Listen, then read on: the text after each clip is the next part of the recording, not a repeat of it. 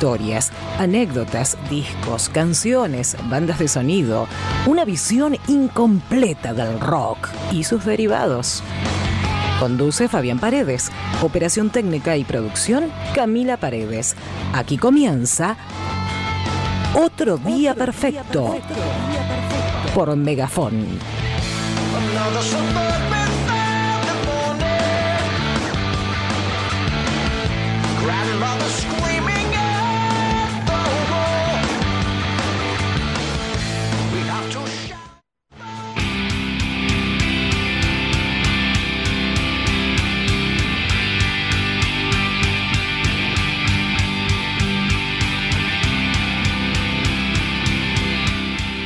Bueno, estamos arrancando acá otro programa más de otro día perfecto.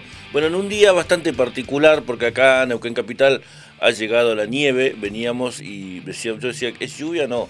Veía eh, las gotas muy gruesas y blancas para hacer de lluvia. Así que bueno, eh, estuvo frío todo el día y bueno, y, claro, uno haciendo cuentas, eh, cuando sube un poco la temperatura, pasa eso, ¿no? Digamos, pasa eso en la previa de la nieve. Y bueno, creo que no, sé cómo irá a estar el tema de si irá a nevar mucho. Bueno, ha estado lloviendo mucho, así que va a ser, creo que va a ser difícil que, que, se, que se junte la nieve, ¿no? pero sí está cayendo nieve, digamos, acá en Neuquén Capital. Eh, veía amigos de y amigas de Catriel, de distintos lugares ya eh, cerca a Neuquén Capital, que sí tenían ya eh, la nieve instalada, ¿no? En, en, sus casas. la temperatura, bueno, según vamos a actualizarlo porque nos marca eh, la, temperatura de Cava, que cosa que a nosotros por ahí no nos interesa, pero bueno, vamos a ver si nos pone... Bueno, no nos está actualizando el tema de la temperatura acá en, el, en el Alto Valle, el Servicio Meteorológico Nacional. En un ratito la vamos a dar. 17 eh, horas con 18 minutos. Vamos, tenemos el invitado eh, a un periodista también especialista en cine, en series, el señor Pablo Frisán. Eh, también es productor. Bueno, Pablo ha hecho de todo. Eh, también eh, un poco ha trabajado también en, documentales, así que bueno, vamos a estar con él hablando y, y además tiene, digamos, es uno de los conductores de Chivos Expiatorios, el, una de las de los, de, los, grandes programas que tiene los sábados acá a la tarde o los sábados aquí Radio Megafón junto con los inquilinos de la noche, ¿no? Así que bueno, eh, es una de las superestrellas de Chivos Expiatorios junto al señor Martín Klein, otro gran eh, periodista, un muchacho multifacético, conductor de radio, actor, músico, bueno, eh, tiene muchas cualidades.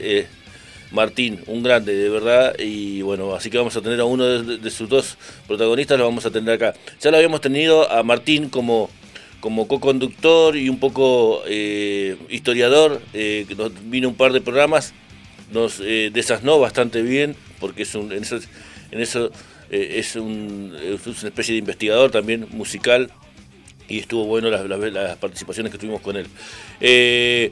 bueno, estaba sonando, está sonando de cortina el antisocial de la banda Anthrax. Bueno, pero antisocial tiene una historia, porque la otra vez, eh, hace un mes y algo, un poquito más atrás, eh, un par de meses, eh, hablábamos en las redes sociales, había salido un debate con respecto a las canciones que vos escuchabas y que pensabas que eran, digamos, de, los, de, lo que, los que escuchabas cantar. Y, y, no, te das cuenta, o al tiempo te das cuenta que esa no era una canción de ellos, sino era un cover. Por ejemplo, el eslogan decía, dime una canción que todos creen que es la original, pero realmente es un cover. Y bueno, y ahí la lista saltó, muchísima gente opinó.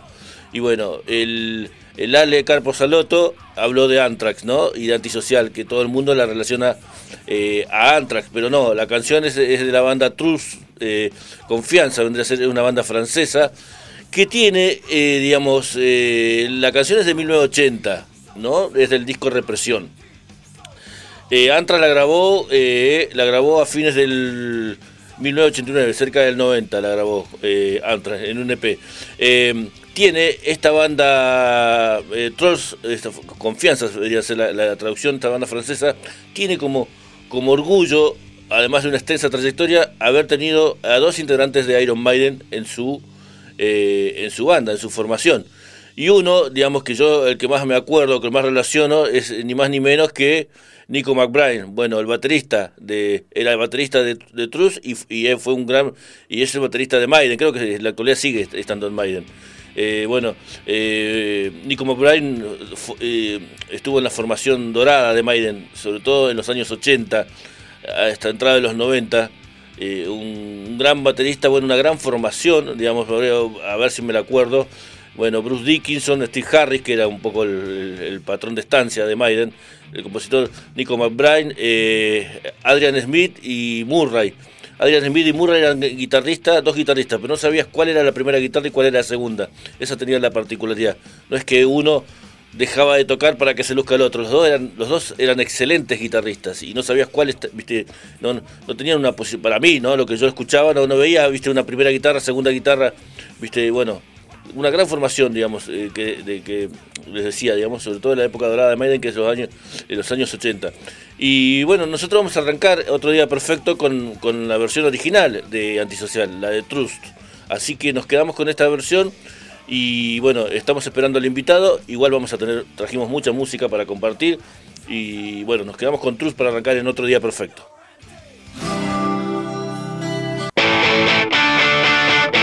Otro día perfecto. Yo solo quiero saber hoy. Un sueño que no significa nada. Hay veces que no puedo más. Siento que llega el final. Bueno, seguimos aquí en otro día perfecto. Bueno, actualizamos la la temperatura, bueno, y es oficial, ya está nevando eh, descaradamente aquí en Neuquén Capital. Eh, la temperatura es de 1 grado punto 6, muy baja. La humedad es del 97%. La presión en estos pascales es de 977.8. El viento del sudeste a, 3 kilómetros y bueno, la visibilidad es mucho más corta que la habitual, que generalmente promedia los 15 kilómetros, que es de 3 kilómetros. Así que atento para la gente que esté circulando acá en, en el centro con los autos, con la nieve, cuando se empieza a acumular, va a ser todo un tema, ¿no? Así que manejen con cuidado y, porque conocemos cómo se maneja acá que se maneja muy, pero muy mal. Eh, bueno, traje música en vivo, digamos, y, quería traer, eh, digamos, un artista, una, una chica, digamos, pero bueno, traje una banda que está liderada por una chica eh, bueno, la, gente que tiene más de, 40, al, escuchar los primeros compases se da cuenta de quién es, ¿no? Que es ni más ni menos que eh, Chrissy Hayden, digamos que es la vocalista y guitarrista de, The Pretenders, una banda histórica que viene ya de comienzos del 78 en adelante, eh, ha estado tocando, siguen en vigencia creo en la actualidad. Eh, bueno, junto también con su compañero, viste que generalmente estas grandes, estas bandas que bueno trascienden mucho tiempo, saben, siempre están formadas por, si a veces son cuatro, cinco, siempre están formados, la columna vertebral siempre suelen ser dúos, ¿no? De músicos, eh, cantante, guitarrista, cantante, bajista, eh, bueno, decíamos en el caso de Maiden era el bajista, por citarte una banda, ¿no? Y el cantante. Eh, acá es el caso también de eh, James Homeland Scott, bueno, el otro líder, y el bajista eh, Pete Farnon. Bueno, ha tenido una, extensa trayectoria, digamos, de Pretender. Ella ha hecho muchas colaboraciones, ¿no? con otros músicos, me acuerdo la, más conocida, importante, digamos, fue, digamos, la primera vez que yo la escuché a ella, digamos, fuera de lo que era de Pretenders, es la, colaboración que tuvo con UB40, ¿no? haciéndose ese, ese clásico, digamos, eh, Aga digamos, el tema creo que todo ese tema es de, Sony Bono, me parece. No del Bono de YouTube, sino de Sony Bono. Eh, y bueno, eh, el grupo siguió adelante, digamos, eh, en, digamos, decíamos de Pretender, bueno, liderado por ella. ya no están todos los músicos que, que los, con los que los arrancaron. Y bueno, pero él siguió grabando, ha seguido tocando.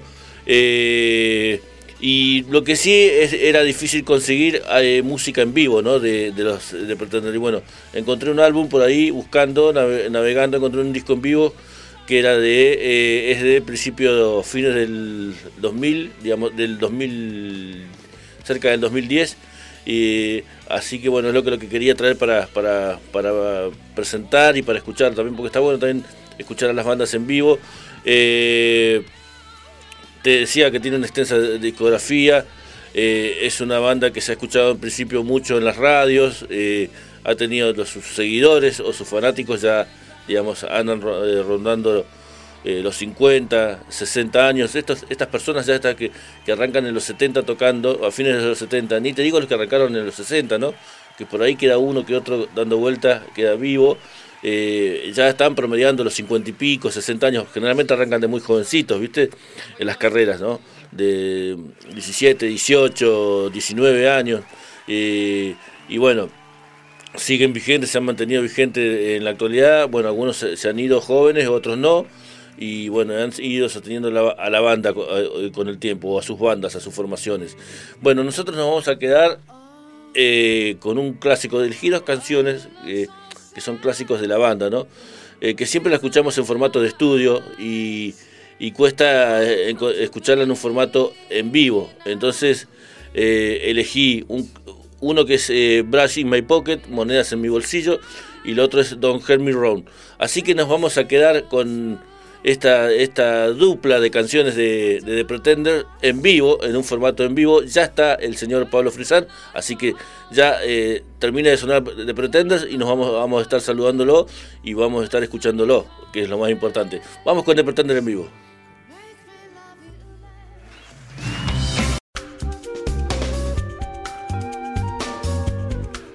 Bueno, tenemos música que lo está presentando, digamos. eh, recién no- nos eh, saludamos y, y hablamos al aire, o fuera de aire, perdón, eh, con Pablo Frisán. Bueno, Pablo, Al aire también. al aire también. Bien- Bienvenido a otro día perfecto. Dale, bienvenido. Estoy tratando de elevar esto así, cosas. Sí. eh. Porque si bien hablas así, viste, queda bien la Sí. voz. Sí, a ver ahí. a veces hola, hola. hablas un poquito más alejado, Sí. se escucha medio enlatado y no. Pero bueno, no importa. Bien, volvamos.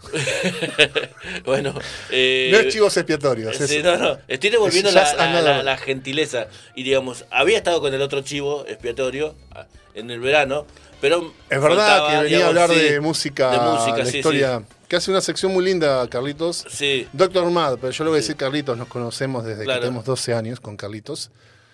Y está bueno la sección que hace que cuenta la historia detrás Sí. de, de algunos movimientos musicales. Por ejemplo, a mí sí. me gusta mucho. Disfruto más la de Manchester que la de Seattle. Ajá. Porque de Manchester te das eh, cuenta de lo que Manchester, Manchester nos deja. Siempre le cambio el nombre, no importa. Sí. Eh, te empezás a escuchar los temas viejos, los movimientos de distintas eh, corrientes de la música que hubo allá en, en Inglaterra. Y mira, se largó más fuerte, Never. Sí. Sí, ya los Eh, más fuerte sí. Eh, te das cuenta, esto lo escuché, esto lo conozco y ni sabía de dónde venía. Entonces Claro, yo aprendo con sí, eso. sí, Con eso. Sí, a mí me acuerdo cuando, cuando hizo la de. La de. ¿Cómo se llama?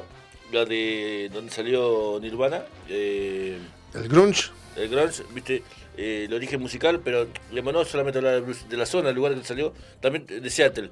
Contó la historia también de Seattle, ¿no? Del lugar que es, de que, digamos, la historia de que, que es una adelantada en muchas cosas en comparación de a otros Sí. lugares de Estados Unidos, no se vota republicano, había fuertes movimientos feministas. Viste, no sé ahora, viste, ahora con el tema de las redes sociales, viste que han cambiado la, la- la red- las redes sociales han cambiado la Igual eso, no de se vota personas. republicano, me suena muy a, lo- a los 90 cuando decía nadie lo había votado a Menem, pero el chabón ganó dos elecciones seguidas, ¿viste? Como ahora. Sí, sí, sí, sí, sí. Mira, vamos a hacer una selfie para el grupo. Dale. Ahí estamos. Listo. Eh, no, y bueno, lo de Menem, digamos, yo me acuerdo que Menem, el, sobre todo cuando se vota la reelección, que lo que la gente estaba endeudada, digamos, y quería seguir teniendo el 1 a 1, que era, digamos, que el 1 a 1 lo beneficiaba a algunos y el resto quedaba eh, totalmente en la lona, digamos, así que era un, teníamos un 20% de desocupación que no lo tenemos ahora, con la eh, hiperinflación, la pandemia, digamos, la eh, era, era algo, digamos, bastante, bastante jodido. Y habría que sacar el cálculo. Es como cuando vos hablas de las películas más taquilleras, en realidad tenés que eh, calcular lo que recauda una taquilla en función al valor de la moneda en el momento Sí. de estrenar una película con el de ahora. Sí. El de ahora, la película más taquillera, sigue siendo lo que el viento se llevó, ajustando el Ah, mira, índice con la, con la inflacionario. inflación. Sí, sí. Mirá vos. Por eso habría que ver proporcionalmente en función a la cantidad de población, sí, si no sí. estamos mejor o peor, ¿viste? Yo Claro, sé. sí, ahora tenemos mucho más población. Por ahí lo que la hace el INDEC es no contar a la gente que tiene un, un recibe una, una ayuda del Estado, no la cuenta como desocupada. Y eso está mal. Y eso no es por ahí. Porque no les podés. que- ¿Te acuerdas cuando se llenó y usaron, bueno, esto de Digamos- el recorte muy malintencionado y muy HDP, eh, de la que decía no queremos laborar, nos quieren hacer trabajar? El- la frase completa de esa mujer, porque era están por los reclamos de los planes, que Sí. los, los progresar y todo eso, Sí, era de que nos quieren hacer trabajar de 8 a 16 por exactamente el mismo monto, o sea, Claro. por 20 mil pesos. No, eso no es ni a ganchos el salario mínimo. sí. Claro, y quedó, le Ah, la mirá, frase. la planera sí, no sí. quería laburar. Sí, sí, sí, sí, sí. Y pega fácil en, en el medio pelo. ¿Viste? Ojo, el medio digamos, pelo argentino. Medio pelo argentino. Digamos, si vos me hablas de comidas, yo soy- me, me- me autoproclamo un medio pelo, ¿no? Me gusta la milanesa con papa frita. Mira, No, no- hay que reivindicar la milanesa la- con papas fritas. Por una simple razón. Francis Sí. Malman, Mm, que bueno, sabemos que él eh, agarra un yuyito y te saca un plato exquisito. En una entrevista decía, cociné los platos más exquisitos y finos de Europa y sin embargo la milanesa con napoli- la napolitana me puede. y sí, ¿por qué no? ¿Te gusta comer milanesa napolitana? Venga, ¿te Como gusta que el, comer? el tiempo la puso en su lugar, digamos. en un lugar. Claro, o sea, Como esas películas que vos decís que decían que era un fracaso y después el tiempo la fue poniendo en su lugar. El boca a Con muchas- boca. Con muchas, canci- muchas canciones también pasó lo mismo, muchos discos. ¿viste? Y el tiempo en el momento la puso en su lugar y vos decís, ah, mira vos. ¿Viste? Como que envejecen bien, no envejecen mal, ¿viste? Por ejemplo, yo, digamos, hablando de envejecimientos de, de clásicos. Hoy en el segmento, Sí. no sé si soy Que viejo sí que- choto o tengo crisis de, de edad. Bueno, la que, la que recibió la medalla de plata Sí. en los Oscars cuando compitió con Titanic, Los Ángeles al Desnudo, el otro día la vi y me parece fascinante. Y ya la, y la veo a Titanic y ya no... ¿Vos sabés que ¿Viste? no vi Titanic todavía? Ah, bueno, bueno. No, en serio. No, no vi. Titanic. Bueno. Me niego a ver esa película. Pero Primero vos- porque sí, ya sé el final. Claro. Y no te digo el final de por el chiste, el barco se hunde.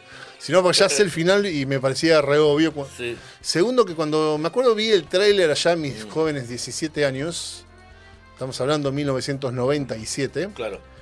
eh, para tirarnos calendarios en este Sí, segmento estamos viejo choto y estamos en crisis de edad y todas esas cosas. eh, me pareció tan malo la escena de choque con el barco con el telgopor, ¿viste? claro. Decís, no. Y después cuando supe que era una historia de amor, decís, no, ¿por qué James Cameron? ¿Por qué? Claro, Con todas las cosas que le- podía haber metido, viste, en la película. Eh, aparte puso una historia de Acá amor. vino Cami enojada Sí. para. una historia de amor, digamos, de Romeo y Julieta, ¿no? Algo así, eh, con dos personajes que terminaron siendo ficticios, que no estaban en la historia del Titanic. Digamos, el resto de los personajes sí, digamos. Y a mí me gusta de vez en cuando indagar en esas páginas de historia no, cono- no conocida o oculta que guarda. Hay que tomarlas con pinza porque Sí. a veces repiten algo que es falso y lo toman como algo serio. que eh, eh, Como hombre de radio vos sabés lo que es Sí, eso sí. a la hora de buscar información. Tenés de todo, tenés desde conspiraciones eh, propias en el contexto de una sociedad dividida por la guerra. Recordemos que fue exactamente cuando fue que se hundió el Titanic En la fecha del- el 14, no, 12, 1912. Bueno, no estaba la guerra, la Primera Guerra Mundial. No, no estaba. Tenés todo el contrabando que había ahí, la lucha de poder, de clases, todo eso. Vos me venís a poner una historia de amor a los Romeo y Julieta. No, Faltaba no, el viejo sabio, ¿viste? Y listo, era el relato, el relato cliché del camino del héroe, un relato romántico. Pero bueno, ¿qué se pasa? Pero, más allá de esa discrepancia, a pesar de no haberla visto, reconozco que James Cameron es un gran narrador. Si bien no me cae bien mucha- muchas sus declaraciones, porque es como Jean-Luc Godard. Eh, chabón un grosso, pero todo el tiempo hablando de yo soy el que sabe, yo soy el que mejor. Anda, vaya, aflájale. Eh, que eso, digamos, con- con- si uno lo ve en, el premio que recibió él y Titanic, es más que nada gente que le. Es un premio que le hace la academia a gente que le inyecta mucha guita a la industria. Qué rico está el mate. Eh, reivindico el mate con. Yo no soy muy matero, soy Ajá. más cafetero. Lo hizo Cami, reivindico el, ma- el mate con yuyo, ¿viste? Ah, sí. La gente que se queja de este tipo de cosas me da tristeza. Es que cuando tomás mate amargo siempre es ideal ponerle un yuyito para que no te pegue, viste fuerte. Bueno, sí, est- estamos hablando de que tenemos más de 40 los dos y sabemos que a cierta hora no hay que tomar mate y, y nos da acidez. Así que yo recomiendo ponerle al mate boldo. Póngale boldo, señoras y señores, porque O te- burro también es rico. Eh, sí, burrito, totalmente, pero bueno. Y bueno, te decía que me, me parecían eh, que son esas, viste, esos- esos Oscar que da la, la industria, que le, que le da eh, la academia a gente de la industria que inyecta mucha guita en la industria. Y Cameron es uno de esos. Y no también está con mal actores, tampoco. también, viste, qué sé yo, sí, no está mal. No, no, no, y te decía, esto de, de haciendo el análisis me, me pareció, me pareció en su momento eh, que en principio me costó, viste que no era tan fácil conseguir las películas en, en 1997 todas las nominadas al Oscar. Las ibas viendo con el tiempo, cuando la, la tele- pasaban a la televisión o a la televisión con cable. Y más acá viendo Eh, el culo claro. del mundo como en Neuquén, que había Entonces, en ese bueno, momento, cuando- sí. había tres cines. Estaba el español y los, las dos salas del Quimei. Claro, sí, sí, sí. Y, ¿cómo se llama? Y, y la vi y me, y me pareció mucho mejor película, lejos, ¿no? Eh, que es Titanic. Eh, y la, la vi el otro día porque está en, en HBO, está la película. Búsquenla si quieren. Y sí, Fui- fue un rescate del policial negro. el- sí, sí, sí, sí. sí, o sí. el film noir, como le ponen Sí. para hacernos los cultos, porque decimos una palabra en francés. Sí. Pero fue. Realmente está buena. Mm. Está buena. ¿Qué sé yo? Sí. Pulgares arriba. Frisana prueba. Como... Che, ¿y esto que estamos escuchando de cortina qué es? Y este Porque tema- me lo dijiste, eh, pero quiero que. Sí, se- vamos a ver si después de- le sugiero a Cami poner cualquier otra cortina del programa porque dura dos minutos y la verdad que vamos a estar charlando bastante seguramente y ya, ya las trompetitas y la fanfarria cansan. El tema este se llama, para que te voy a decir el nombre exacto, eh, porque siempre lo cambio, en- no importa, es, eh, se llama Beatle Flashback. ¿De qué año es esto? Esto debe ser, ¿sabes que no me acuerdo exactamente? Ya te digo. Pero suena a años 60, 70. De esos. No, es de ahora. De- mm, ah, mirá vos. Es de ahora. Pertenece a una serie animada de Batman, muy reciente, que la serie arranca como si fueran dibujos animados, una serie muy homenaje al Batman de Adam West, Oh, sí, pero no es el Batman de Ada- 2008, 2008. de Adam West. Es, eh, hay mucho humor, pero se ríe a sí mismo y hasta parodia a los propios personajes, sobre Claro. todo parodia al propio Batman, Claro. pero no al estilo bizarro o, o escribimos el guion mientras nos dábamos con ácido, como pasaba en la serie de- de Adam West. Claro. Acá hay mucho humor y a lo largo de la serie vos la vas viendo y, y eso como es como que queda latente, ya listo, en los primeros capítulos esta va a ser la atmósfera, pero ya está, queda como un segundo plano y pasa una cosa mucho más, eh, no, no te voy a decir eh, adulta, pero más madura. Y yo la re disfruté la serie, más allá de que soy fanático del personaje de Batman, la re disfruté, realmente. Y el tema eh, es un tema que se ve en un capítulo donde que creo que justamente es una de las primeras encarnaciones que vemos en la pantalla chica de Blue Beetle, que el Blue Beetle de ahora, de la película de ahora, no es el Blue Beetle original, es como la tercera encarnación. Antes estuvo uno que era un arqueólogo y después estuvo el Blue Beetle que más me gusta a mí, por lo que es el personaje, que es Ted Core. Y acá te cuentan la historia del personaje de Blue Beetle Ted Core en el pasado, de una historia que eh, recuerda justamente Batman, de cuando pelearon juntos antes de que muriera. Porque parece que había alguien que estaba queriéndose quedar con su empresa, entonces veías lo que estaba pasando en el momento más lo que recordaba Batman de esa vez que Blue Beetle fallecía. Y este es el tema que ponían para identificar el personaje. Y Blue Beetle, eh, refrescame, ¿quién, quién de- ¿en qué? De las Batman de, aho- de ahora, de las últimas Batman. Mira, ahora está el personaje, porque viste que en el mundo de las historietas nadie Claro, muere para siempre. ¿En el Batman de Nolan estaba?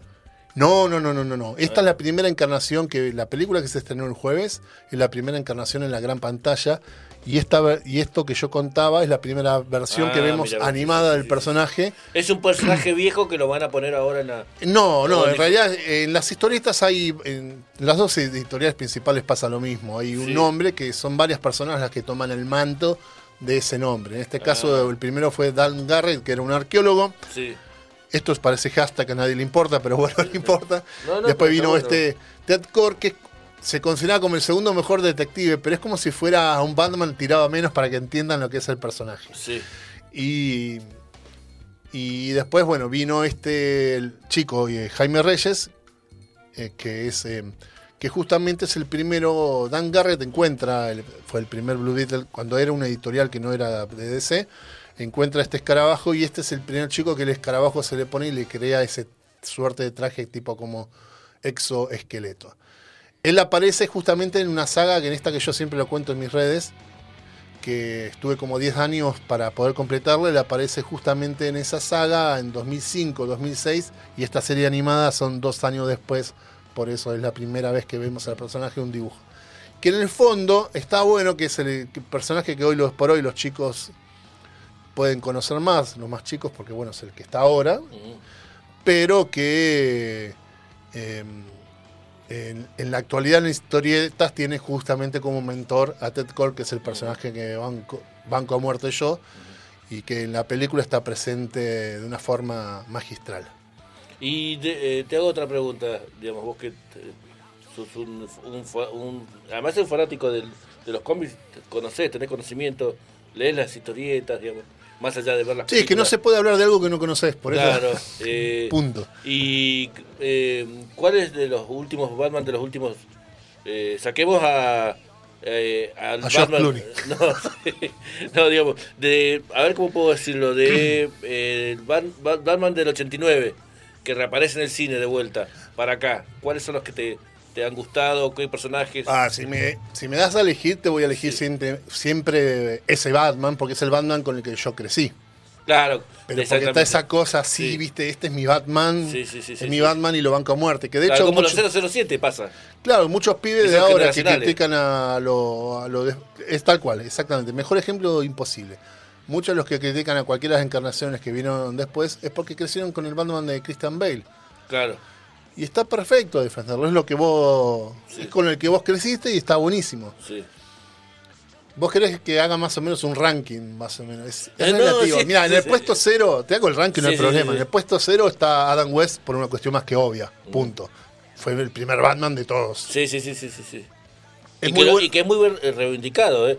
Lo escuché hablar hasta Piña, muy bien de, digamos... Es que, es que una cosa rara. ¿Viste? Y vos sabés que la serie Que- esa se canceló por motivos raros. Como no pensaban que iba a haber una tercera temporada, quemaron todo el set y listo, no la vamos a poder hacer más. Claro, mirá, y aclara, aparte habían un par de escritores que salían de la proscripción de la época y escribieron ahí en, en De- ese- eh, exactamente, sí, sí, fue sí. una de las primeras series de ficción que rescató a muchos de los que Claro, fueron como pasó como por la gente, ¿cómo se llama la de el otro que era de esa misma época, la gente ¿De Cipoll? Maxwell Smart? Ah, eh, Superagente 86. También, viste que, Exactamente, que fueron todas series que, a, la, a la- Mm. a la- a la CIA, bueno, que, que también eh, incluso algunos firmaban con seudónimos todavía, Sí, pero sí, le sí, empezaron a dar, fueron producciones que empezaron a dar lugar a los que habían sido perseguidos por, Claro, sí, por sí, McCarthy. Sí, sí, sí, sí. Claro, porque oficialmente es una locura, ¿no? Eh, oficialmente eh, en el 75 se rompió, se dio de baja esa ley. Una locura, ¿no? Porque vos decís, porque ya en el 60 Trumbo la rompe, apoyado por grandes directores o actores, productores, ¿viste? El actor, uno, el papá de Michael Douglas, que le dijo, yo te banco, como también lo dijo, ¿viste? Un, un director alemán que estaba haciendo una película de Paul Newman.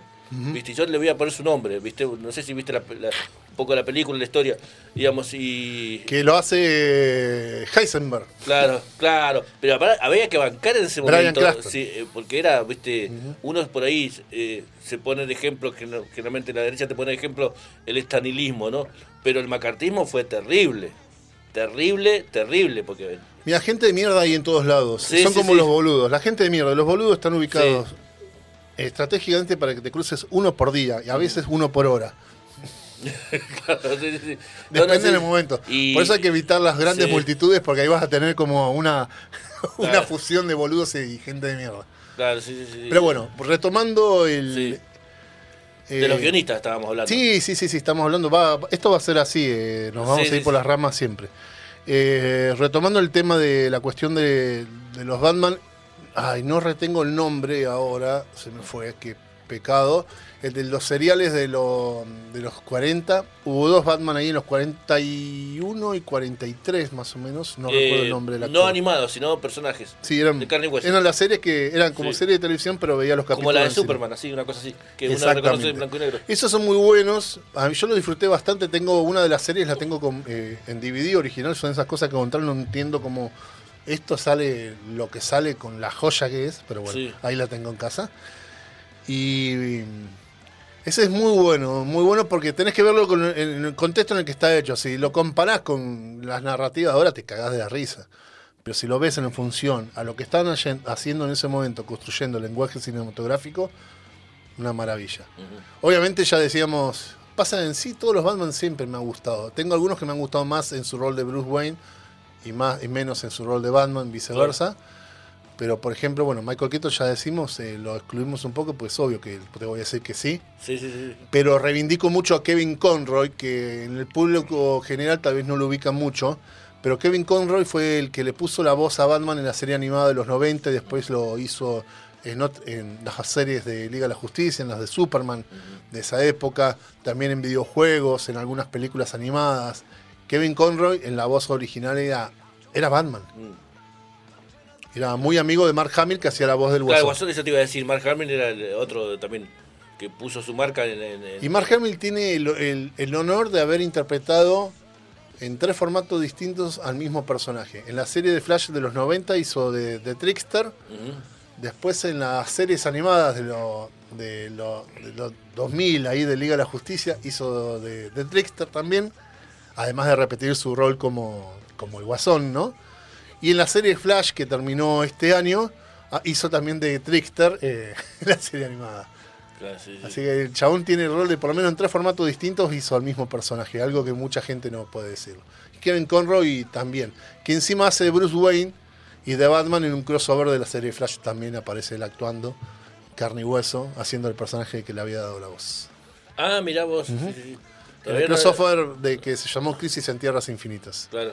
que tiene poco que ver con la novela gráfica original, pero bueno, es, no podés trasladar lo mismo a, a lo que ya venías haciendo con la serie. Y, digamos, ahora te voy a traer otro terreno Vos también. tirame, porque yo te, yo Sí. te dije, le, le contamos a la audiencia, a quienes están viendo, Sí. eh, que yo le dije, vos, Vos vos trajiste- aparte, le vamos a, además estar charlando, digamos, que esto que, que a mí me parece muy interesante, digamos, es- escucharlo. Trajiste música también. Así que hagamos una cosa. No, te dejo la pregunta. Ahora Y y, va- vamos la- a la música, ¿te la- parece? dale. Eh, ¿qué, eh, ¿Qué opinión te parece esta eh, que uno por ahí la sufre, ¿no? ¿Por qué digo, por qué no puede ser? Digamos, o a veces vos decís, ¿y por qué tiene que ser? ¿no? O uno dice, viendo a su primo hermano enfrente, digamos, la discontinuidad que ha tenido DC en el cine con los personajes, no poder, no poder construir una, una narrativa, viste, como la ha hecho de universo compartido. Claro, claro, claro. Así que, eh, para no me la conteste, vamos a los, a, los, co- a los que nos auspician. no, mentira. vamos con qué tema que trajiste. Vamos a ir, eh, me pediste, yo- a mí siempre me piden siete temas, siempre tiro uno de más por las dudas, ¿viste? Porque siempre te olvidas de uno que había Sí. salido, pues no importa. Vamos a ir con Aja, Take On Me, Uh, usted me temazo. pidió, es un temazo, Sí, sí, sí. es una de mis canciones favoritas, de hecho es creo que mi canción favorita. Ujú. Y porque yo cuando veía de pibe el videoclip, mm, Sí. me maravillaba el hecho de que la, la chabona se metía en la historieta y era parte de la historia, de esa historieta y de esa aventura y conocía al protagonista y huían los dos juntos de los malos que los perseguían Claro, en las motos. es una animación Y es, que es, eh, era una animación para ese momento y yo creo que en muy adelantada en el tiempo, me parece. muy adelantada en su tiempo, Sí, sí, exactamente. sí, Ese es el término. Que si bien eh, la técnica no era, no era desconocida para la época, era muy adelantada en su tiempo porque hacían como, creo que el término de rotoscopía, no estoy seguro, pero básicamente seguía la técnica de Ralph Ashke en sus películas como Fuego y Hielo, eh, que después hizo Cool War y bueno. eh, después la otra como era Fritz el Gato, hizo presa, eh, las del Señor de los Anillos, todas esas cosas Ah, mira, mira. eh, las viejas películas animadas. Y a mí siempre me partía, y esa musiquita y ese ta ta ta ta ta ta que encima no es la versión original. ¿Vos escuchaste alguna vez la versión original de ese tema? No. Era una cosa mucho más eh, sin, Sin producir. Sí, más Eh, el esqueleto. Sí. Y después hicieron una versión más acústica en un recital, que es la que escuchamos, eh, no me acuerdo si fue en la segunda o en la primera de Deadpool, que está la versión acústica en un Yo- momento muy lento. Yo escuché una versión metálica de eso, un homenaje del metal Sí. a, a la, la- la influencia que ha tenido el, el pop, que al principio se lo tra- trataba como intrascendente, eh, dicharachero, ¿viste? Podemos Y- hablar de y- eso, de la gente que habla gilada en el mundo de la música, si querés. ¿eh? y vos fíjate ahí, viste, eh, las bandas de metal Mm. haciendo temas de Ajá, haciendo temas de ABBA, digamos, porque era, eh, quiero no, muchos de ellos crecieron con eso, ¿no? Y, y- y eh, cierta influencia, digamos. Aparte me parecía que, eh, digamos, eh, Harker me parece un cantante terrible, terrible, que si le tirás una, Mm. Una samba y te la canta, ¿viste? Y el disco donde hacen eh, Ajá, eh, hace Ajá Take On Me y Casa Menor y Mayor es un Sí. discazo. Sí, sí, sí. Y dio sí. la casualidad, para ya ir al tema, Sí. que cuando yo ya dije, listo, a fin de año con Aguinaldo me voy a comprar una bandeja, me, fue el primer tema, fue el primer disco que me compré, porque dije, Sí. vamos a ir comprando discos, cosa que cuando tenga la bandeja tenga más allá de los que ya sabía que la afanaba mi viejo, Sí, sí. iba a tener. Eh, ese fue el primer disco y fue el primer disco que sonó en esa bandeja, así que si querés vamos con eh, Take On Me de Ajá, del disco Casa Menor y Mayor. Wow, buenísimo.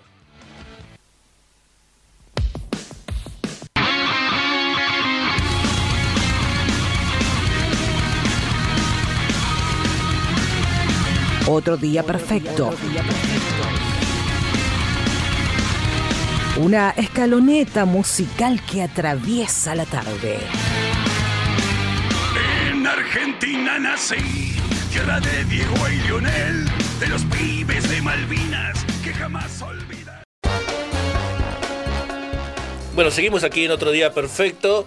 Vamos a actualizar el Servicio Meteorológico Nacional. Eh, Neuquén. Paro de nevar. Paró de nevar. Ah, mira vos. Eh, ¿Por qué me, me pone cava si yo puse Neuquén? Neuquén. Vamos a Porque Neuquén. Dios está al en todas partes, pero atiende en Buenos Aires. ¿eh? decía un amigo, decía un compañero en la radio, dice, cuando no, no te actualizas seguramente que el Comodoro quedó con lo- la cabeza te- sobre el teclado. Estás durmiendo. ¿Te imaginas que el laburo no sea una grabación? Que sea cada dos minutos tenés que decir la temperatura. ¡Pum! Llamás en un momento se escuchaba ronquido. Eh, bueno, 1.4 grados bajó y 96% de la humedad, por eso el frío se siente más. Eh, ¿Vos entendés, digamos, eh, la presión en hectopascales, digamos, el valor y qué influye en la... No. En una época se lo pregunté a Fraceto. Claro, viste que se cita, yo te- digamos, Y. ¿y qué te decía? No, no me acuerdo. Ajá. Pero me pregunté un par de. Porque hay muchos mitos. Y, también la, esto de no tener en cuenta que uno por algo se llama pronóstico, no es Claro. la realidad, es pronóstico. Sí, sí, sí, sí. Que es un conjunto de variables y probabilidades de que pueden llegar a ocurrir, como que no. Y me acuerdo hablábamos de eso y ahí lo tiró para decir, no, y no me acuerdo qué era. Ah, mirá. Pero pobre Héctor Pascal de- se debe sentir muy querido. No, mira, ese tomá, una idea para el próximo programa. Buscar en la guía telefónica a un Héctor Pascal y llamarlo. Che, ¿cómo estás? Hoy hay 28 Héctor Pascales. Bueno, eh, el... Gracias por el mate, porque aclara bien la gargantita. Sí. Consejo Eh, para la- los ataques de tos seca sin, mo- sin moco o Sí. mucosa, más allá de la propia de sí. hidratarse. Sí, y con algo calentito, ¿no? Ujú. Sí. Eh, un coñac, algo así, no, no.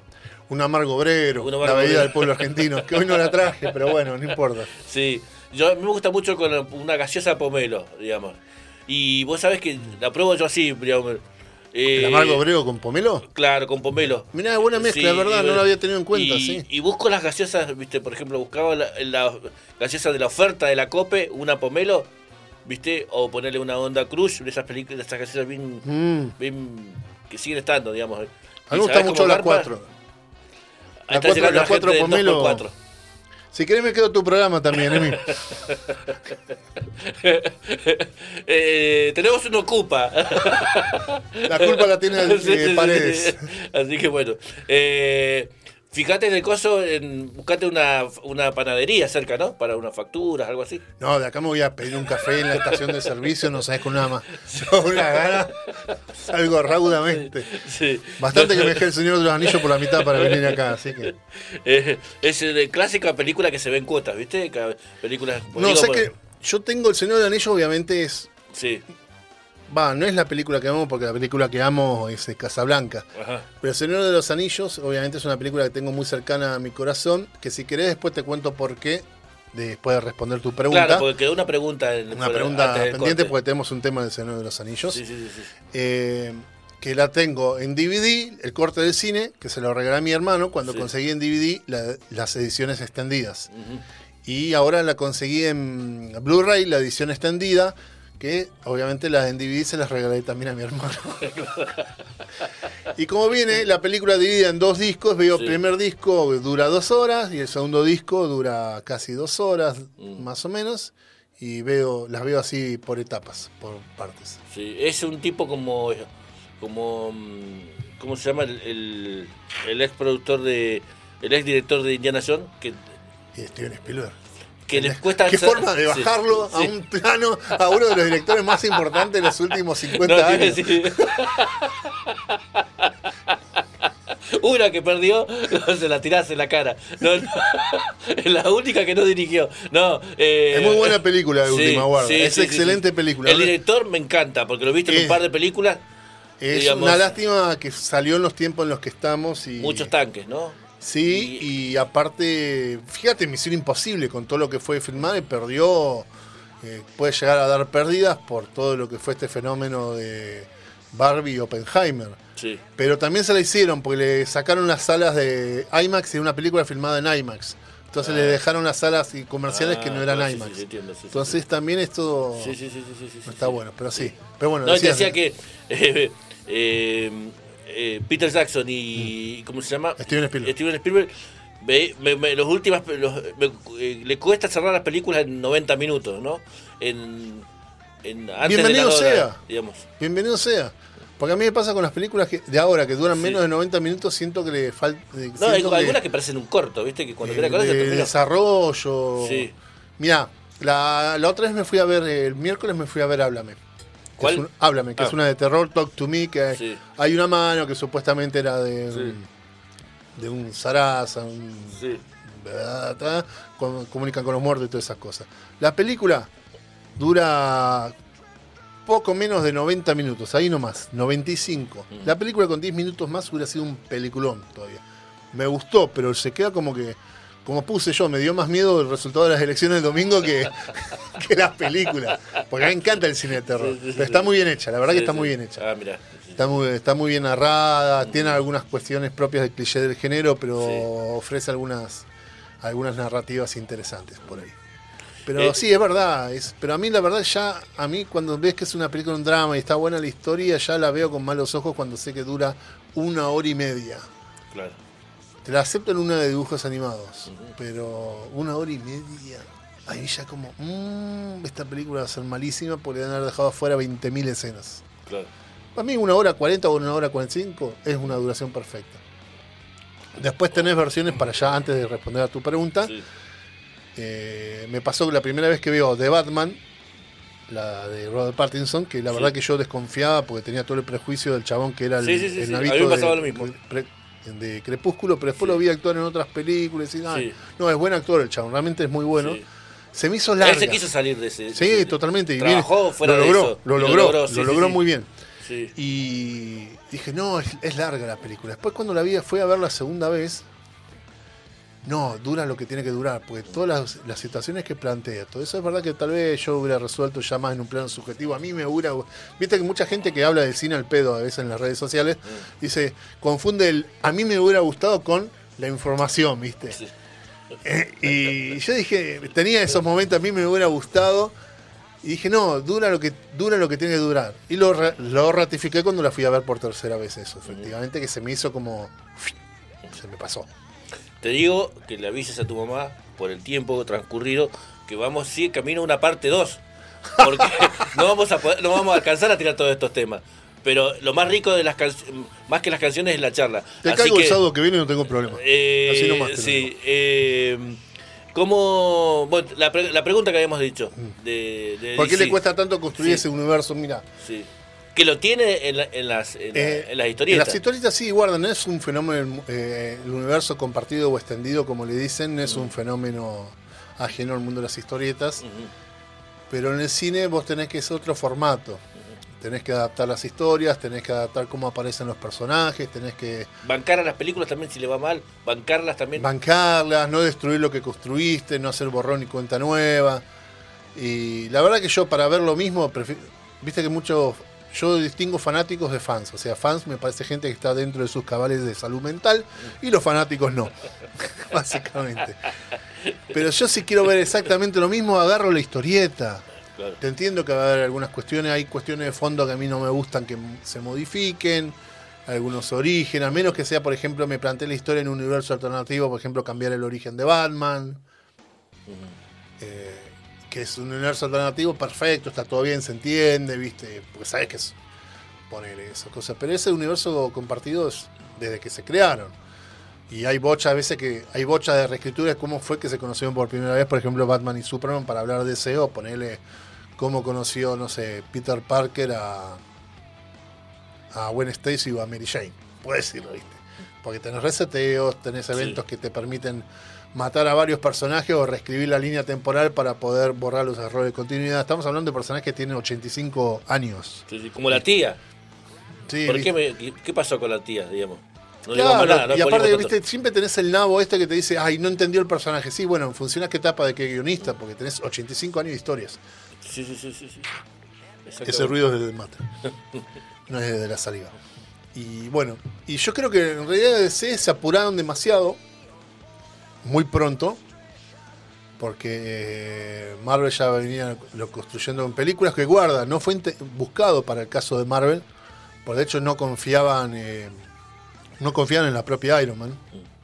Hasta se llegó en un momento a hablar de estrenarlo tipo al mercado interno. Y la película la terminó pagando. La terminó pagando todos los costos y ganancias y todo. Y justo al mes habían hecho una nueva del de, del Increíble Hulk, que para mí es mi personaje favorito, y lo masacraron en lo que vimos en la, en la gran pantalla. Eh, agregaron una escena así filmada que se renota que está puesta así como, como La de insert. Tony Stark. Sí, la de Tony Stark. Para decir, che, sí, hagamos. Porque habían empezado con el final de Iron Man como un chiste interno que, como termina esa escena Sí. post crédito, eh, lo ponemos por hinchar las bolas. Que aparece Nick Furia. Sí.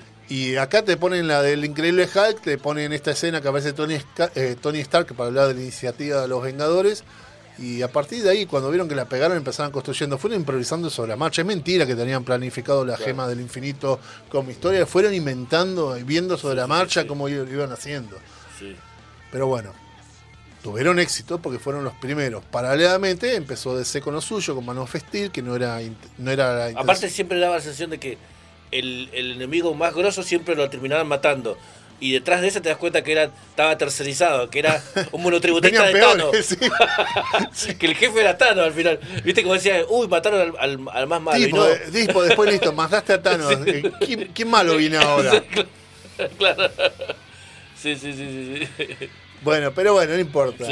Yo pasa que ahora estoy bancando, ahora que le están tirando mucho odio a las de Marvel, las banco más. Es como que siempre me pongo del lado de- del débil en ese sentido.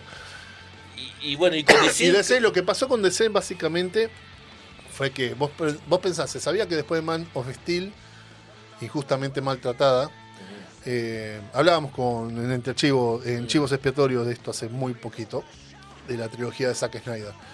Eh, comenzaron, bueno, más, inmediatamente dijeron, hagamos eh, tipo una de Batman, tipo Batman versus Superman, y le pusieron justamente la B, no era versus, uno lo dice versus, pero es una B, para romper esta noción de que no era Batman contra Superman.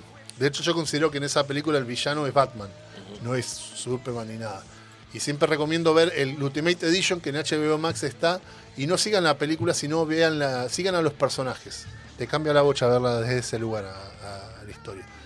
Y automáticamente cuando salió la película, cuando estaba por salir un mes antes de Batman eh, v Superman versus Superman, teníamos críticas malas de la película por todo lado, un fracaso, va a ser una mierda, todo eso.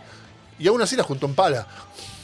Pero tenías crítica en todos lados para destruirte un posible universo de que le compitiera Marvel. Y dio casualidad, un mes antes, que se estrenó al poco tiempo Capitán América, Guerra Civil, un mes antes que se estrenara hablando maravillas todos los medios de esa película, qué buena. Y es la peor película, una de las peores películas de Marvel, Eh, América Guerra Civil. O sea, te entiendo. Si quiero leer la historieta en la cual se basa, me voy a la historieta tal cual. Claro. Pero acá es como que decís, no tiene nada que ver. Entonces hubo un poco de eso, pero también impericia de los, que esto hay que decirlo, de los propios productores que en afán de tener un- algo que le compitiera a Disney, mo- borremos todo, modifiquemos sobre la marcha lo que está pasando. Y bueno, la tragedia personal de Zack Snyder cuando está filmando la Liga de Justicia, que se suicida una de sus hijas. Y que aparece Whedon, que le hace un desastre. Eh, Sí, eh, Josh Whedon, el director Porque uno vos te das cuenta, parece otro Batman. Cuando la No, ves es- la- la- sí, la es, de- es otra la- película. Digamos, lo- cuando ves la de HBO que, ha- que está El corte de cuatro horas, sí. Sí, parece otro Batman y, y mucho y parece mucho más, más eh, rápida la de cuatro horas que la de dos. Sí, digamos. viste, es muy loco eso. Es muy loco Es eso. muy loco. Sí, sí, sí, sí, sí. Y aparte tiene desarrollo de los personajes, Sí. subtramas. eh, Cyborg está muy bien planteado, Flash está Sí. muy bien planteado. Y bueno, pasa eso, las impericias de, los productores que van modificando y en vez de tener una continuidad y potenciar lo que ya tenías trabajado, era borrón y cuenta nueva.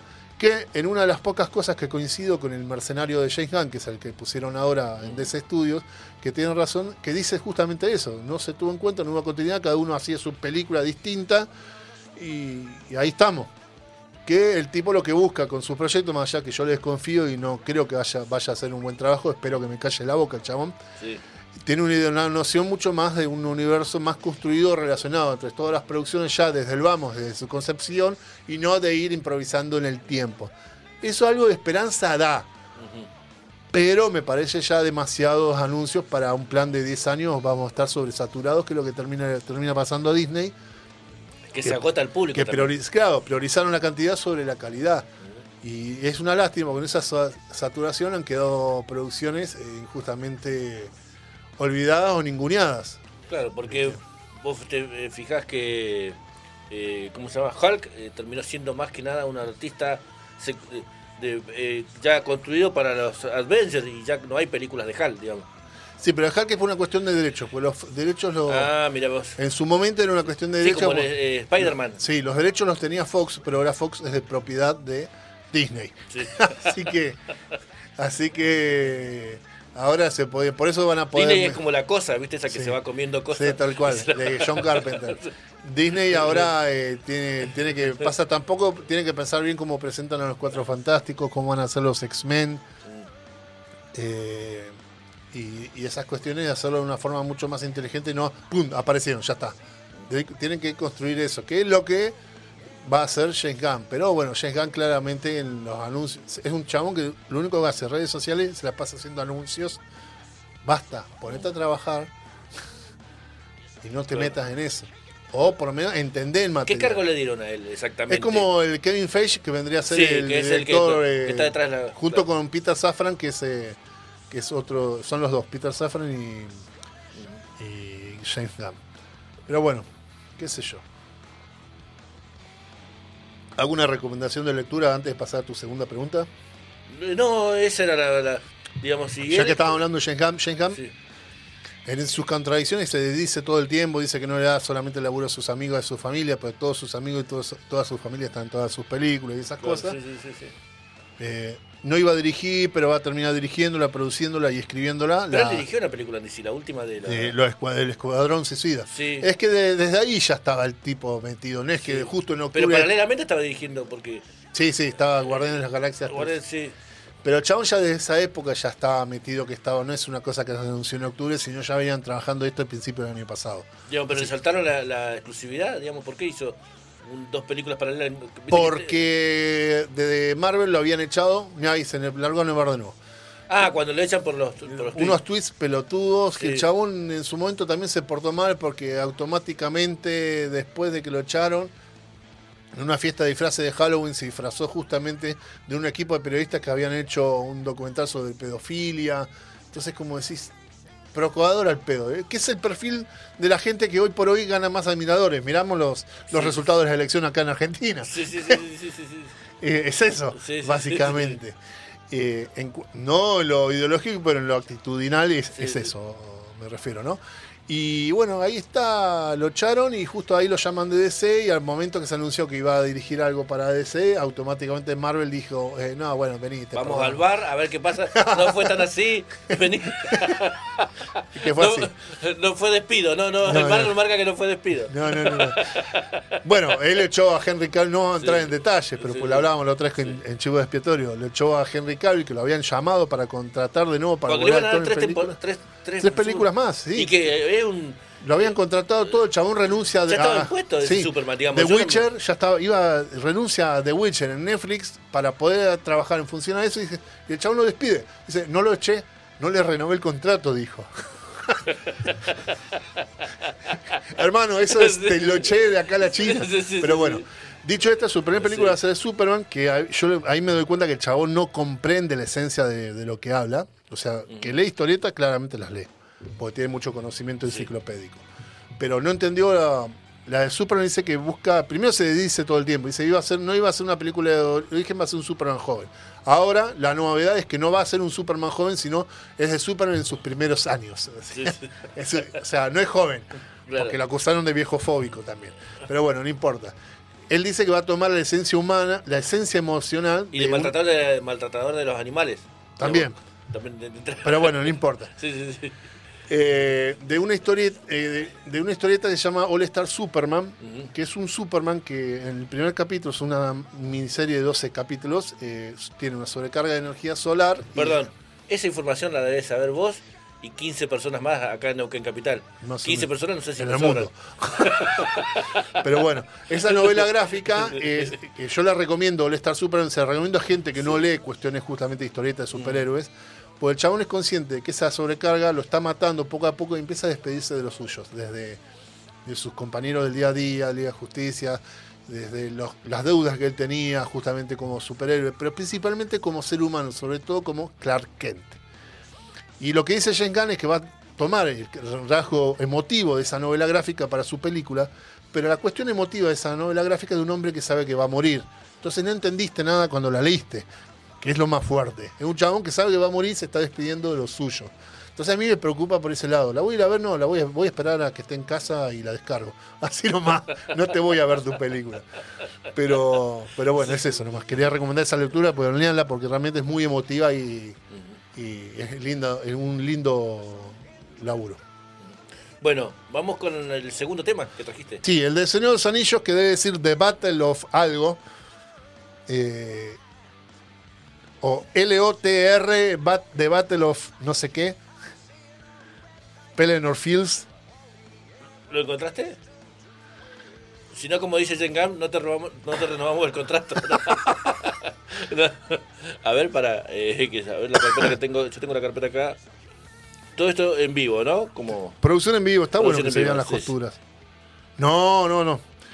Ya te voy a decir cómo se lo tiré eh, Si no, no- a, tu vi- a Don Paredes en el WhatsApp. Eh, Fabián Paredes, acá. The Lord of the Ring, The Return of the King. Bien. Ah, lo, lo tenemos. Ahí está. Bueno, no, no pongas todavía, vamos a escucharlo. Es un tema Sí. de película. Sí. Es eh, justamente tiene que ver con lo que es la épica en el cine y tiene una cuestión de por qué es importante estas películas en, en mi vida. Yo digo que esta película, El Retorno del Rey, que es el tercer capítulo, El Señor Es la que se, se lleva el Oscar, ¿no? Sí. Eh, yo digo que El Señor de Anillos no son tres películas, son es una sola película dividida en tres historia, partes. claro. Lo mismo que con el libro. Eh, no tenés el, el Señor Anillo 1, 2 y 3. Hay una continuidad, por eso es una historia dividida en tres partes. Yo digo que esta película me salvó mi vida porque yo hace tiempo, antes, semanas antes de, de haber empezado, de que se estrenaba la película, fui a las tres funciones, a la primera función al mediodía, el 1 de enero. ¿Te acordás que fue así? El 1 de enero de 2002, 2003 y 2004 se estrenaba la película. Y razón, sí, sí.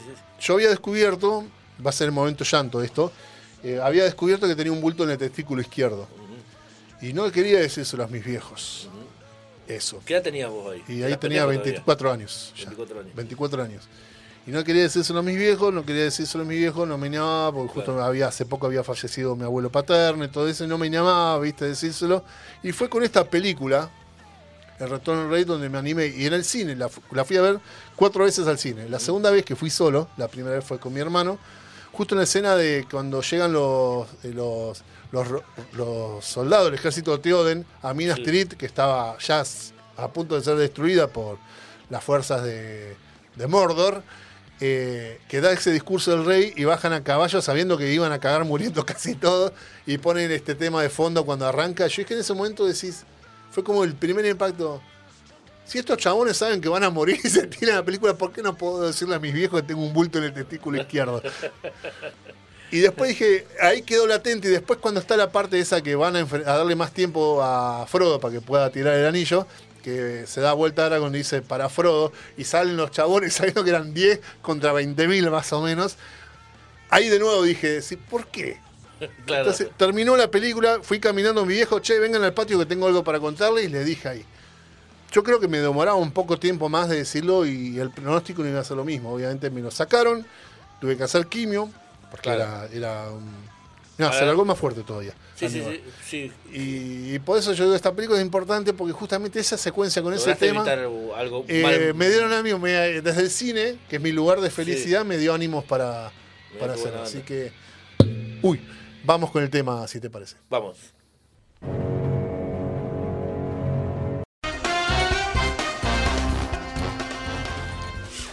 Hola, sí.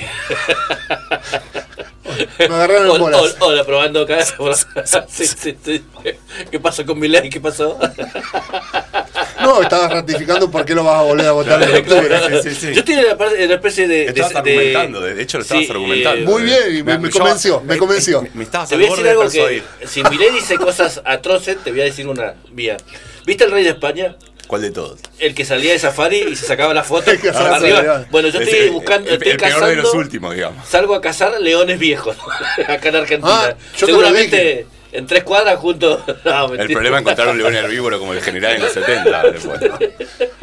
Vos estás tomando lo que yo te decía fuera del micrófono, que estoy en un modo Aldo Rein, el personaje de Brad Pitt en Bastardo sin Ah, Gloria, claro. anotando para sacar a el, relucir. el judío, el oso del judío. Sí, a- sacando a relucir. eh, ajá. Sí, a, a- a mí me está pasando que la lista que siempre dije, bueno, esto es- la prioridad es eliminar a estos cinco, ya se me fue como al 20% de la población. sí, sí. No, mentira. Se quejaban de este era más facho que ellos. En Argentina no es, no es facho, digamos, no es el que no quiere. Pero hoy se le ungió con el argentinito que todos tenemos adentro. Sí, sí, sí. Por ahí hay que empezar a reconvertir la frase de que peronistas somos todos y todas para empezar a decir fachos somos todos y todas. Sí, Yo calculo que al ritmo que vamos, la otra vez, en, en, en dos generaciones más, vamos a ser todos fachos acá. No. Eh, yo todavía un Yo ah, no, no me quiero animar a decir que la gente tiende a evolucionar. Mira, eh, sí, qué sé yo, ¿viste? qué sé yo, todavía tengo una cuota de esperanza. Por nosotros también fuimos bastante pelotudos a los 20 años, así que Sí. Hay una cuota de esperanza todavía. Ah, igual yo no, en realidad el, el problema mío es que lo ve, e- e- e- ese boludeo lo veo en la gente de nuestra edad. No lo veo en los veinteañeros. Los No, no, veinteañeros están claro, en otras estamos- circunstancias porque sí, también sí. han nacido en otro mundo distinto al nuestro. Sí. Y sí, Y aparte vieron los procesos, digamos, conocen el paño. Nosotros hemos, Vivieron, somos los eh, que hemos transitado con toda la vida Carlitos. Méndez, vivieron con De la Rúa, el 2001, Caballo, lo conocen, digamos. Yo debuté, Nosotros. yo debuté electoralmente con De la Rúa, boludo. es del único que me hago cargo. Sí. Del único que me hago cargo, yo siempre digo, a De la Rúa lo voté, me hago cargo, completamente. Si yo. eh, De las ¿a otras voté elecciones fue? nunca digo a quién voto. Sí, yo creo que me parece que voté a la Alianza. Porque estaba en esa etapa del frepaso, estaba, ¿te Claro, sí. Estaba muy enojado con el peronismo, había pasado el- Y estos obviamente nos traicionaron como cualquier hijo de vecino. Pero bueno. Como cualquier socialdemocracia. Pero bueno. Bueno, estamos con el amigo Emilio Cortés, que él es el, el que es el puente, digamos, cuando viste que se empieza a profundizar el éxito en los sábados. Sí. Lo, lo- se hace con el programa de tango de él hasta llegar a archivos expiatorios. Y siempre tenemos una charla. No, Es- es no, el lo hemos hecho, continuado. no lo hemos hecho nunca porque suele terminar antes que empecemos. Claro. Ah, claro. Sí, sí, el- el- tenemos que ahí le damos media hora de descanso a, a A Cami y a la ah, audiencia también, claro. porque Imagínate yo si me quedo ahora. hay que reconocer las maldades que uno hace también atrás de un micrófono, en definitiva, ¿no? O sea, Así que bueno. una hora y media leyendo tango y hablando de eso debe terminar de perturbar la cabeza un Pero le que- onda, por lo menos le metes Sí. onda. Imagínate si fuera un programa más de estilo académico que ¡pum! Claro, un sí. corchazo en la entrepierna. Edmundo Rivero compuso este tema recordando aquella vieja historia. Todos hemos escuchado ese programa. Un, un- un estado de la cuestión sobre las investigaciones relacionadas a los ocasos al interior de las letras de tango, ponele. A un Ponele. plomo, boludo. Te querés matar. La noción de la clase obrera. Igual hay Guarda, gente que ¿eh? milita esas cosas, Sí, ¿eh? está perfecto. Y sí, son nichos, qué sé yo. Sí. A veces pegas un unicornio en esa lógica. Claro. Vos sabés que una vez, eh, una anécdota, ¿no? Eh, como operador de radio de una AM, un día me, cla- me clavan un programa de tango a las 12 de la noche. A mí me encanta el tango. Aprendí mucho de tango con, con otro. Lindo horario nocturno. Eh, siempre entraba, me gustaba mucho la, la historia, entraba al portal del tango, un sitio web que no existe más, que era muy completo, te mostraban la Sí. historia de, las comp- de- ¿viste? de- de- de los cantantes, la orquesta y todo eso. Y el chabón que está ahí pagó el espacio, ¿viste? Y tenía ganas de hacer un programa de tango. Tira, dice, arranca el separador, le pone la cortina, le da aire, tac, pone el primer tango y le, y le digo, bueno, eh, ¿con qué vamos? No sé, decime vos.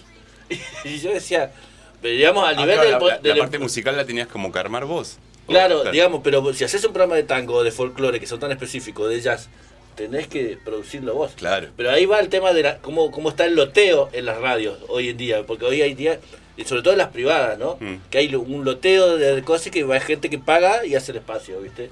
Y después vemos que si, si sale o no sale un programa, o sea, digamos, pero estamos hablando de radios de que en teoría son radios establecidas, ¿no? Claro, sí, sí, comerciales. Comerciales. Demasiado Y con comerciales. audiencia, con audiencia. Y con Una audiencia, Gran sí, sí, audiencia, sí, digo, sí, a eso sí, me sí. refiero. Vos sabés que me acuerdo, vea, hay formas de hacer eso bien y mal. Horacio Bascunián, Sí. en un programa en, en la radio, allá en la radio Sí. de la universidad, a un. No, en otra radio, lo- fue en una época que tuvo como programa en dos radios distintas. Al operador le dijo: Muchacho, tú encárgate la música, que yo me encargo de las palabras. Te da la confianza, pero la verdad que vos vas a hacer un programa de tango, si poneme vos la música, no lo hagas, hermano. Sí.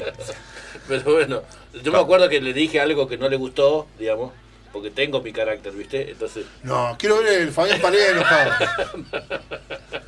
¿Cómo te pones? ¿Te sacás todo y no te acerques y No, revoleás cosas? un o... eh, soy, un- pero, eh, soy un pudre de escenas familiares, todas esas cosas, ¿viste? Últimamente me pasa eso. Pero digamos, lo que me pasa a mí le pasa a mucha gente, ¿viste? Y Pensé sí. que yo digo, soy un psicópata, no. He estado viendo y hace un censo de amigos y amigas y bueno. Que son todos psicópatas. psicópata. Pero bueno. Al final la tendencia a la necrofilia constante que tenemos en aniversario, viste, feriado, esas cosas, tenía que derivar en la psicopatía de la mayoría de nuestra población. bueno, eh, eh, amigo eh, Emiliano. Emilio, yo Emilio, te digo por Emiliano. favor. No, no, Por lo menos, a mí, a mí, a- ahora. A mí, a mí, ya parezco, viste, parezco un patrón de estancia. Ya, al No, sí, mecánico no, sí. que, me, que asiste mi auto, le escribo, che, bueno, Emilio, decime tal cosa, dice, y él me manda dice, Emiliano, Emiliano. Es una-. ¿Qué vas a tener acá en el programa? Bueno, hoy eh, eh, traemos la última parte, la cuarta y última parte de La Guardia Vieja. Eh, la realidad es que ya había que empezar a, a- a salir de ese, de ese robo. Eh, Porque ya veníamos de tres especiales, la semana pasada no los tuvimos, eh, por unas cuestiones técnicas, pero eh, ¿En- ahora sí le vamos a dar el cierre definitivo. Ahora, 40? esto- eh, en realidad, ahora el- vamos a ver la última etapa, vamos a ver cómo... no, años 30, ¿no? No, año de, en realidad del 15 al 20 más Ah. o menos vamos a laburar, vamos a pasar algunas composiciones posteriores, pero porque, porque en realidad vamos a escuchar a Firpo, por ejemplo, que se mantuvo dentro de la línea de la Guardia Vieja, pero vamos así a escuchar, hoy sí vamos a concentrarnos en Arolas, en Delfino, en Cobián, algunos que fueron transición, otros que se mantuvieron, otros que eh, por ahí en su estilo compositivo eran guardia, vie- eran guardia nueva, pero a la hora de interpretar por sus propias limitaciones eran viejas. Eh, entonces vamos a terminarlo desde ese lado. Eh, partiendo por ahí de lo que fue la primera gran o sea, en, en cuestión de calidad, el, la primera, el primer conjunto notable de esa época que fue el del alemán Bernstein. Y bueno, de ahí ampliar. Vos sabés que de Cobian siempre costaba conseguir material de Hay Cobian. muy poco. Muy poco. Sí. Sí, en sí, en sí. realidad, bueno, está, está toda su, su- su- su preponderancia como compositor, sobre Claro, todo. porque es el socio de realidad- Cadícamo. Claro, El exacto. socio musical de Cadícamo. Exacto. Sí, sí. Pero lo que sí hay es- son, o sea, sus, sus obras, pero versionadas por otros, donde Claro, no- están los originales. más. Ah, Y hay poco de él en ese sentido de grabación. Claro. O sea, no, no hay tanto. Este, eh, de hecho, tuvieron, me parece, como mayor preponderancia o mayor peso de, a posteriori eh, las interpretaciones que hicieron otros. Claro. Eso también lo trascendental de esta época, porque también en De Caro lo ves, eh, que, que luego los- las grandes orquestas de los 40, con Troilo, con, con Pugliese y demás, eh, nada, terminaron como de cerrar el círculo en ese sentido, con las, eh, con las composiciones que se Claro. habían hecho 20, 25 años antes, por ahí. Claro, claro, sí. Eh, porque aparte, bueno, hay una evolución no solo en la, en la propia formación de los músicos, sino incluso en instrumentos. Por ejemplo, el bandoneón, que terminó de consolidarse, co- co- originalmente era otro tipo de instrumento, completamente distinto. Claro. En la cantidad de teclas, en la cantidad de botones, en la, en la forma de cómo el fuelle podía eh, abrirse o no. Entonces, hay, hay todo un montón de, de modificaciones desde lo técnico y sobre todo también desde la capacidad de los músicos. Claro, porque en las primeras eh, eran casi eran orquesta típica, ¿no? Un bandoneón a lo sumo. Sí, Eh, sí. digamos, eh, después Lo- le sumaron todo ese, viste que veía Se suele tres decir- bandoneones, violines. Se suele decir que, la, que, la, digamos, como el- la formación básica de una típica debería ser al menos dos bandoneones, dos violines, un Claro. piano. eh, y bueno, el, el- Claro. el- lo- la- el tema es que por- y en formato sexteto, ¿no? Por ejemplo, un contrabajo y Sí, demás. sí, eh, alguna que otra guitarra. Pero eh, lo cierto es que las primeras, eh, con- los primeros conjuntos eran a lo sumo cuatro, había un bandoneón, había un violín, había un piano, Claro, a, sí, veces reaparecía la, la guitarra o hasta una flauta. Eh, pero, pero sí, lo que nosotros conocemos realmente como las, grandes orquestas típicas son esas de los 40 que son amplísimas. Eh, Claro. Pero que eh, esos mismos, por ejemplo, Troilo eh, tenía, hizo hasta dúos con Grela, él solo con el bandoneón, y después tuvo sus cuartetos. Y Grela de disco cabecera. Esos hermosos, son hermosos. Sí, sí, sí. sí. Entonces, eh, Hermoso. nada, eh, eh, ellos mismos como que también hasta se reversionan. Bueno, bueno, esas son las décadas del 40. Ah, mirá vos, qué loco. ¿Cuándo vas a 30. traer una bandeja acá? Yo te- alguna vez te hice una propuesta. Eh, tengo que traerla. Pasa que la mía tiene, hace unos ruidos ahí que por ahí por radio no sé si puede ya funcionar. Hay una correa ahí, pero siempre no, tengo pero ganas. te traigo mi valijita, la hemos usado, se escucha bien. Bueno, disco- tengo que traer, disco- tengo que traer lo- la, la parva que tengo ahí, la colección. Pues, Tendría que hacer una, un, Yo tengo tendría que hacer uno- una jornada solo de vinilos. Sí, Trollo y Goyeneche, que es un disco que llegó, me lo regalaron, es tiene hasta ese nivel de fritura que... Ah, sí. Sí, sí, la, la- la aceptable, pero que en realidad es la que le da el gustito. Sí, totalmente. Sí, sí, sí, sí, totalmente. Vos sabés que cuando. eh, anécdota de, de viejo, ¿no? Cuando arranqué operando hace más de 28 años atrás, alcancé a operar. Cuando me enseñan a operar a mí, me enseñan a operar con bandeja y cassette. Sí. No estaban los programas de, de- Ni de edición, computación. nada, claro. Y había un momento que vos ibas tirando, vos sacabas así la, una cosa, la caja de cada- las tandas, digamos, los horarios estaban marcados por, por eh, cajones de cassette, ¿viste? Este Sí. era de tal horario, este. Y lo más jodido era la hora. Porque la hora era una grabación, vos ponías la- el cassette, tirabas la hora y automáticamente tenías que ir y buscar, saca- sacar la casetera y ponerla, poner la- el, el auspicio, ¿viste? Claro. Y digamos, y era muy loco. Y después tenías que estar preparando ya con un ojo, cuando el ratito era un poco largo, Claro. preparando en punta el vinilo. Claro, y, pe- y pegarle justo a que Sí. al inicio. Y no tenías un tipo. Aguante el mu- MP3, viejo. Claro, y no tenías un musicalizador, eh, claro, aguante el doble clic. No, no tenías un musicalizador que decía, mira, lleva este tema. Claro. Como pasaba en las, las radios de los, digo, de los 80, 70, ¿viste? Ya en esta época ya no, no, no estaba la figura del musicalizador de las radios, era, uno. Claro, digamos. sí, sí, sí. la- Y lo hacía instintivamente, porque tampoco te decía una, no había una línea. La y no, era muy loco, laboral, sí, sí, sí, sí, sí, sí, sí, sí. Digamos, sí, ahora es eh, todo tan simple, pero por ahí uno extraña también esas cosas, ¿no? Es artesanía. Sí, qué sé yo. Lo analógico tiene, tiene su gustito. Sí, sí, Y tiene la accesibilidad, ¿no? Y, y el, y el- bueno, che, ¿qué dijo? Lo, lo retrocedo al minuto, al segundo, lo busco por segundo. En el cassette, Claro. me acuerdo. Era un quilombo. No, pará, Sí, me pasé. No, pará. Claro. Y cuando te quedas sin las pilas, tienes que hacerlo con una virome. Y rogando que la casetera ande bien de salud y que no te la Aparte, eso, que no te empiece a enrollar todo, Sí, claro. sí, sí, sí, Después sí. sacaba una maraña ahí. Sí. Tal cual. Bueno, señor Fusan, eh, ahora que nos quedan dos minutos. Sí. Eh, ¿Vos qué querés poner un tema? No, charlemos. digamos, cerramos y nos vamos con, con una cortina, un pedacito de música. que- ¿Qué quieres saber de mi vida? Bueno, hablaste, hablaste de Casablanca, digamos. Sí. Eh, ¿Qué directores eh, de, de esa época del cine dorado de Hollywood te, te gustan? Uh, eh, Hacete un... to- eh, no, es, pasa, estoy, últimamente estoy como medio renegando a veces. Fijaste que cuando me preguntabas por el Batman tiré así nomás Sí. nombres. Armar top 10 de algo me- es como que trato de evitarlo, porque Sí. es muy subjetivo y por lo general la subjetividad pocas veces tiene que ver con la objetividad. Claro. Y Hitchcock, sí, Sí, Hitchcock de cabeza. sí. De las, de las de Hitchcock, ¿cuál fue la que más te gustó?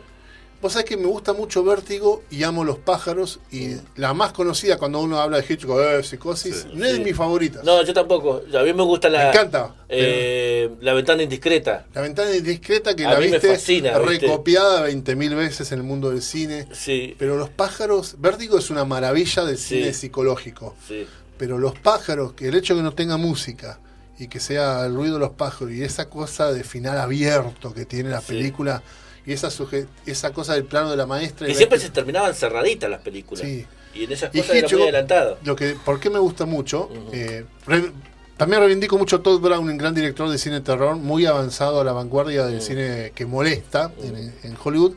Hitchcock violaba constantemente el código Hayes todo el tiempo y siempre se la manejaba de algún modo de violarlo. Y la forma más explícita de no podías mostrar a dos personas teniendo relaciones sexuales. Entonces, ¿qué hizo? Para intriga internacional, está la pareja al final, terminan en el camarín, se empiezan a dar un beso y vos sabés que ahí va a haber tricky tricky y cómo lo muestra Hitchcock el tren entrando a un túnel.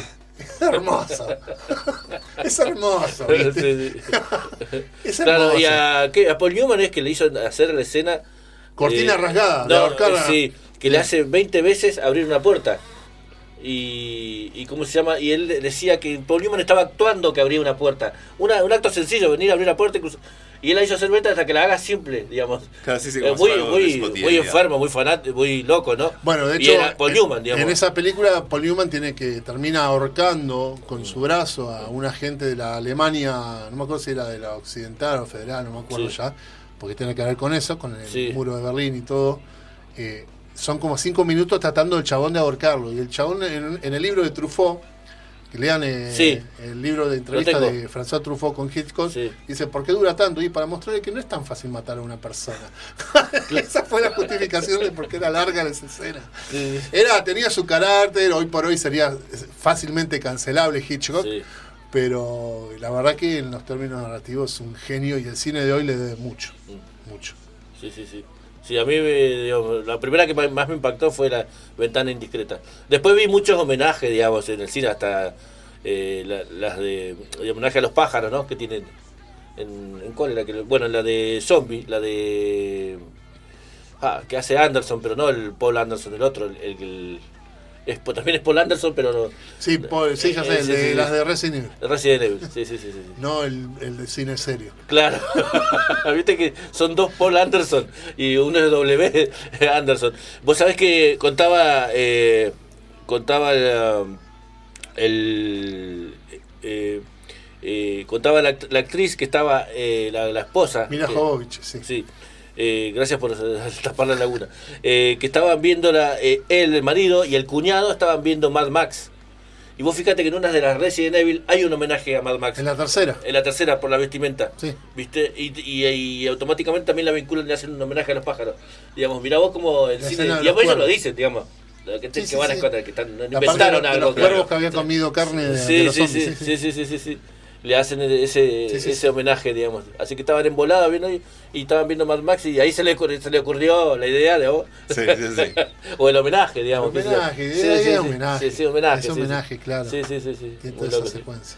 Pero sí, eh, Todd Browning con el lado de terror, porque Cerebro Freaks, que la de los círculos fenómenos, es una maravilla esa película. Y bueno, aparte hizo la de Drácula de, de- con Bela Lugosi. Y bueno, Hitchcock seguramente ahí a cabeza. Pero reivindico los directores de cine mudo, guarda. Reivindico a Georges Méliès toda la vida. A ese sí que le debe mucho y lo cagaron. Thomas Alva Edison le robó todo. Eh, Lo que te muestra en Hugo Sí. de Martin Scorsese es lo que le ocurrió a George Méliès. Viste que aparece Sí. interpretado por Ben Kingsley. Sí, sí, sí, sí. Bueno, y después in- incluso a Griffith con El nacimiento de una nación, muy polémica película, que en realidad Mm, Sí. yo soy más de lo que el chabón hizo una sátira, porque es términos, claro que es una sátira. Que el- pero en el contexto que lo usó para lo terminó terminó siendo una, una propaganda el sí, central, claro. ¿viste? el Ku Klux Klan lo usó, pero te das cuenta que los, los, los que eran los negros eran pintados las caras y te lo mostraban en primer plano a propósito. Era re- ridícula toda la escena de caballería, porque después vos ves que el chabón hace otra película eh, sobre la historia Bueno, de en- la en- humanidad, te das cuenta que el chabón iba por ese lado. En el infiltrado del Ku Klux Klan hablan de eso, Sí. digamos, cómo se usó la película para expandir la, la, la- ¿cómo se llama? La xenofobia, Sí, la, sí. Pero una sátira, la En película. todo el país, porque estaba se- sectorizada en el sur, pero ellas con esa película la expanden. en- Vean los últimos 50 minutos, porque dura 2 horas 40 la película muda. Ajá. Eh, Está en YouTube, ¿no? Sí, en YouTube está. Vean y se dan cuenta que la película es una sátira. Por lo- las- cómo actúan las, las personas, los diálogos que tienen, todo. Es una sátira, no es una película en serio. La, Que un sector la tomó para, para sí, hacer eso, sí. pero bueno, es, fue un, bueno, lo pasa con las sátiras, están hechas para que la gente no las entienda o vaya para el otro lado. Bueno, para, para la. Te voy tirando tarea para la próxima. Cuando quieras, si no te iba a decir, para la próxima clase que, me, que me- yo me tomo, ¿no? Que vos, que vos vas a dar acá en otro día perfecto. Eh, las series de, que yo, digamos, Viaje al fondo del mar, La dimensión desconocida. Mi serie favorita fue la primera columna de hashtag a nadie le importa aquí en Chivos Expiatorios. Sí, sí, sí, sí. Y vi un, un reportaje también que había subido. Sí, to- eh, a vos te va a gustar. A ver. Buscas Rod Serling entrevista a la dimensión desconocida subtitulada. Es una entrevista que le hacen un una semana antes del estreno de Dimensión Desconocida, la vieja serie. Es, es la historia, no es- el chabón era, para mí era re, re comunista de acá a la China.